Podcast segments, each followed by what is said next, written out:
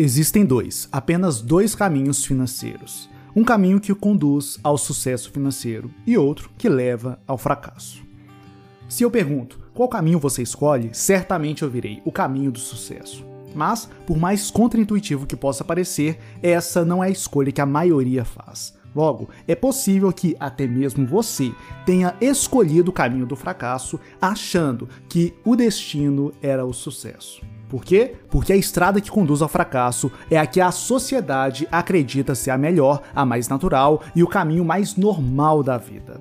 Pense comigo. É normal acordar cedo todos os dias, enfrentar o trânsito caótico e trabalhar 8 horas, de segunda a sexta ou até mesmo todos os dias. Comprar tudo no crédito e em parcelas, desde o alimento do mês até a casa própria, é normal. Também é normal pensar que um carro novo, um celular novo ou até mesmo uma casa nova trarão alegria. É normal. É normal pensar que no Brasil só é próspero quem nasceu em família rica. É normal pensar que se ficou rico é porque roubou. É normal pensar que ricos queimarão no fogo do inferno por serem todos gananciosos e mesquinhos.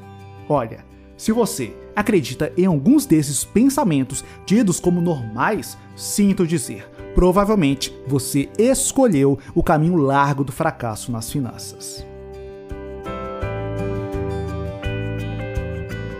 Olá, tudo na paz? Me chamo Samuel Vinícius e este é o Vamos Prosperar, Educação Financeira à Luz da Bíblia. Se você gosta de finanças e Bíblia, deixe seu like no vídeo e se inscreva nesse canal. O caminho largo do fracasso financeiro. Os lábios que transmitem conhecimento são uma rara preciosidade. Provérbios 20, 15, parte B. Este versículo diz algo que muitos ignoram. Ele diz que conhecimento é algo raro, ou seja, há mais desconhecimento do que conhecimento. A falta de sabedoria é mais comum que a sabedoria. A ignorância está por todos os lados. Isso é fato. E este fato nos leva a uma conclusão impactante. A conclusão que se você pensa como a maioria, provavelmente você está errado. Repito, se você pensa como a maioria, provavelmente você está errado. Afinal, os lábios que transmitem conhecimento são uma rara preciosidade. Aceitar esse fato mexeu com o meu orgulho e certamente mexerá com o seu. Antes, eu pensava, eu sei isso, eu sei aquilo, essa é a minha opinião, é isso que eu aprendi. Nessa linha, eu continuava reproduzindo supostas verdades financeiras que meus pais, avós ou mesmo amigos diziam e que definitivamente não eram verdades. Eles diziam: quem compra terra não erra. Investir é coisa de rico. Quem casa quer casa. É só com aperto que conquistamos as coisas. O melhor é pedir conselho ao gerente do seu banco para investir. A caderneta de poupança é o investimento mais seguro. E por aí vai. Verdade é que quando comecei a estudar sobre finanças, economia e o que a Bíblia diz sobre tudo isso, percebi que todos esses pensamentos eram mentira, história fiada, balela. Para piorar, percebi que praticamente tudo que eu tinha como verdade não era verdade.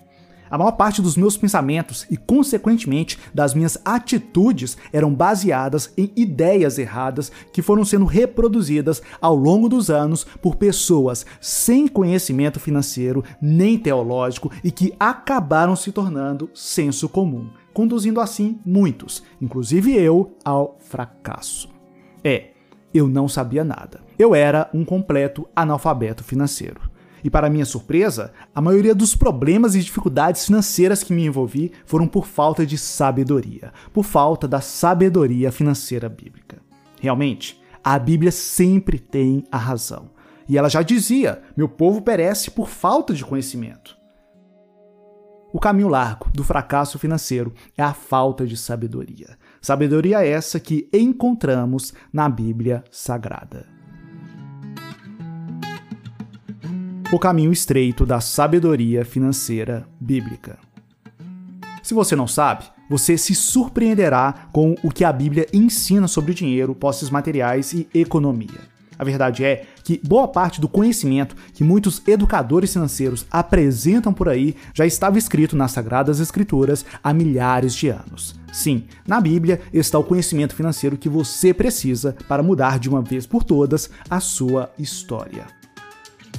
Inúmeros são os versículos e passagens que mostram como investir dinheiro, como poupar, como devemos evitar as dívidas, como sair das dívidas, como gastar de forma inteligente e como doar dinheiro. Muitos são os provérbios sobre o dinheiro. Muitos são os salmos, as parábolas e os acontecimentos bíblicos que apresentam diversas lições financeiras. Quando eu comecei a estudar sobre finanças pessoais, logo percebi que todo aquele conhecimento já estava na Bíblia e eu ainda não tinha percebido. A palavra de Deus é lâmpada para os nossos pés, ela é uma luz que guia nosso caminho em todas as áreas da vida. Por isso, eu te incentivo, trilhe o caminho da sabedoria financeira bíblica. E você? Você já me segue no Instagram? Não? Então, siga lá. Basta procurar por arroba Vamos Prosperar. Já seguiu?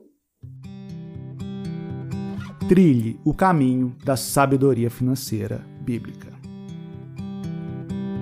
Busque, com todas as forças, conhecimento financeiro. Busque aprender sobre investimentos, sobre juros compostos, sobre reserva de emergência. Busque aprender como conseguir receber mais, como aumentar sua renda, como criar fonte de renda passiva. Aprenda o que a Bíblia diz sobre dinheiro, conheça os princípios bíblicos para investimentos prósperos e para doações que geram bênçãos.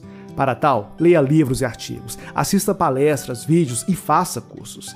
Não pense que você sabe tudo. Não, não seja sábio aos teus próprios olhos. A sabedoria é a coisa principal. Adquire, pois, a sabedoria, emprega tudo o que possuis na aquisição de entendimento, exalta-a e ela te exaltará, e abraçando-a, tu ela te honrará. Provérbios 4, 7, 8.